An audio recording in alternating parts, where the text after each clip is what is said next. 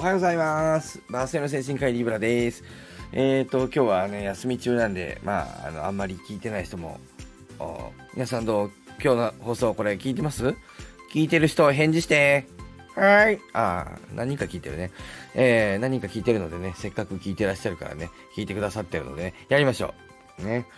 あの、日経平均株価が過去最高値、ね、更新しましたね。最高値って言うんですよ。えー、あの、最高値って書くけどね。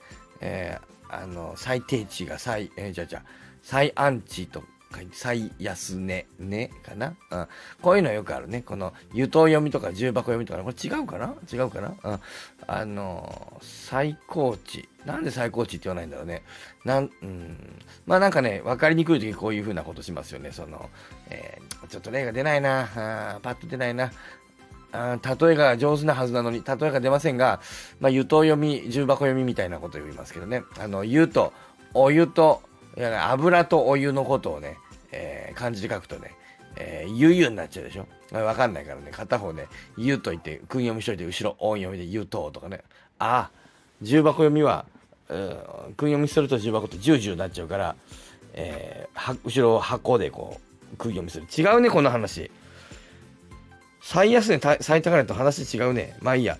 まあちょっとこれは本質じゃないからやめましょう。ね、また今度考えて喋ろうかな。はい。えっ、とね、日経平均が最高値を更新しましたよね。で、まあ、あのね、景気がいいような感じですけどね。僕もいくつか株持っててちょっと上がってて嬉しいですけどね。まあそれはそれとしてですね。えまあちょっと、ちょっとした話ですけど、皆さんね、日経平均って何の値段かそもそも知ってる？ね。日本経済新聞社が、あの、考え、あの、決めたね、えー、平均値なんだけどね、平均値ったってね、あれですよ、あの日本のね、上場してる株の平均値じゃないんですよ。皆さん知ってる ?225 社、日経225つってね、日経新聞かね、なんか、その、なんだかな、取引所も関与してるのかな、ちょっと詳しく知りませんけどね、まあ、とにかくね、人が人為的に選んだ225社の平均なんだよ。だからね、日本の全部の株の平均じゃないんだよ、あれ。ご存知？ね。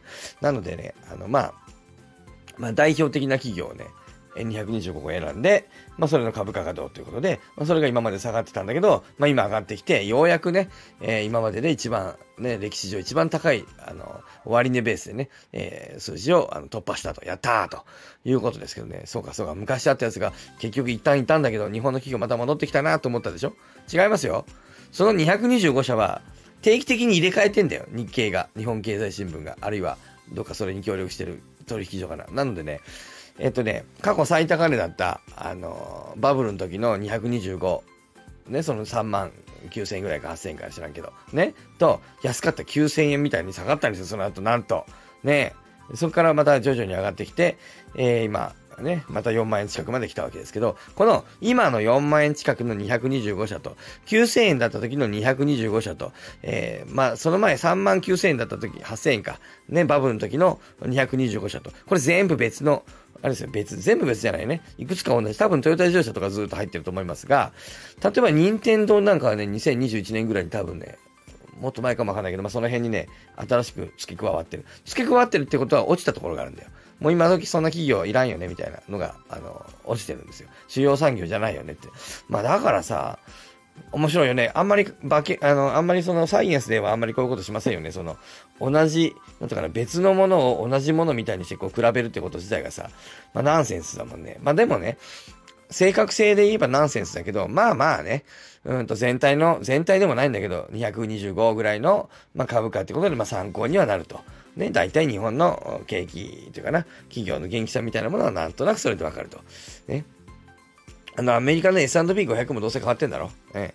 時々入れ替えてんだろ、あれ、多分。うん。ってなことでですね、どうな、どうしてんのかな債券とかどうしてんだろうね、あれ。ああ。ああ、どうなんだろう。あの、ファンドみたいなやつ、ファンドっていうか、違う違う。あの、えー、ね、あの、日経をずっと買っていくファンド、ファンドじゃない。日経をずっと買っていく、そういうあの、なんていうんですか。ね。あ、出てこれ。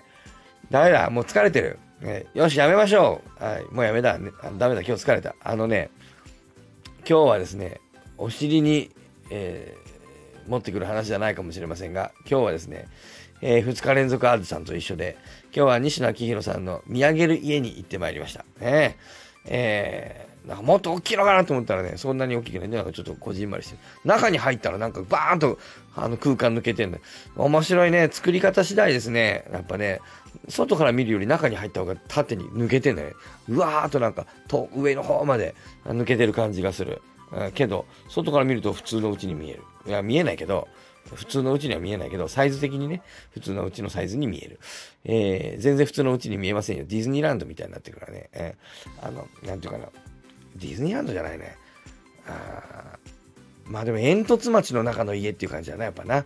あでもないか。でもないか。まあなんかファンタジックな家ですよ、でもね。うんえー、これぞ西野昭弘みたいなね、あの世界観を持った家ですね。まあ、あれ住んでたら、まあ、ちょっとクリエイティブな気持ちになるかもね。確かにね。おっしゃる通りだなと思いながら。あの、手洗おうと、トイレ行って手洗おうと思ったら、ちゃんとね、コメントウィニーが置いてありましたんでね。あれ、これ置いてあるなと思ってね、使っていいのかどうかわかんなかったけど、かったけどね、ちょっとね、旅行にね、コメントウィニー持ってくるの忘れたもんだからね、旅するコメントウィニー忘れたもんだから、ちょっとシュシュッとね、ちょっと拝借して、ちょっと顔に塗りましたけどね。よかったのかな、あれ使って。ね。でもしっとりしたから多分良かったんだと思いますけどね。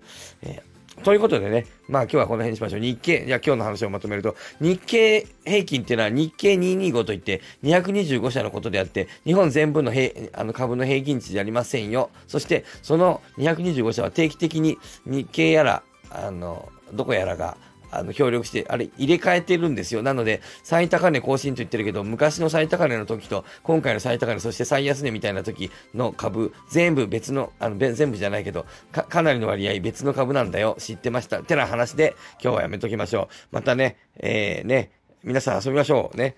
まあよかったら今日はでもね、アケさんの誕生日会だったんですよ、今日はね。えー、で、ちょっと声がガラガラになっちゃいました。今日はというか、昨日はというか、放送は朝ですんで、これ夜撮ってますのでね、えー、ちょっと声がガラガラになったらやめよう。はい。さよなり声出ない。はい、さよなり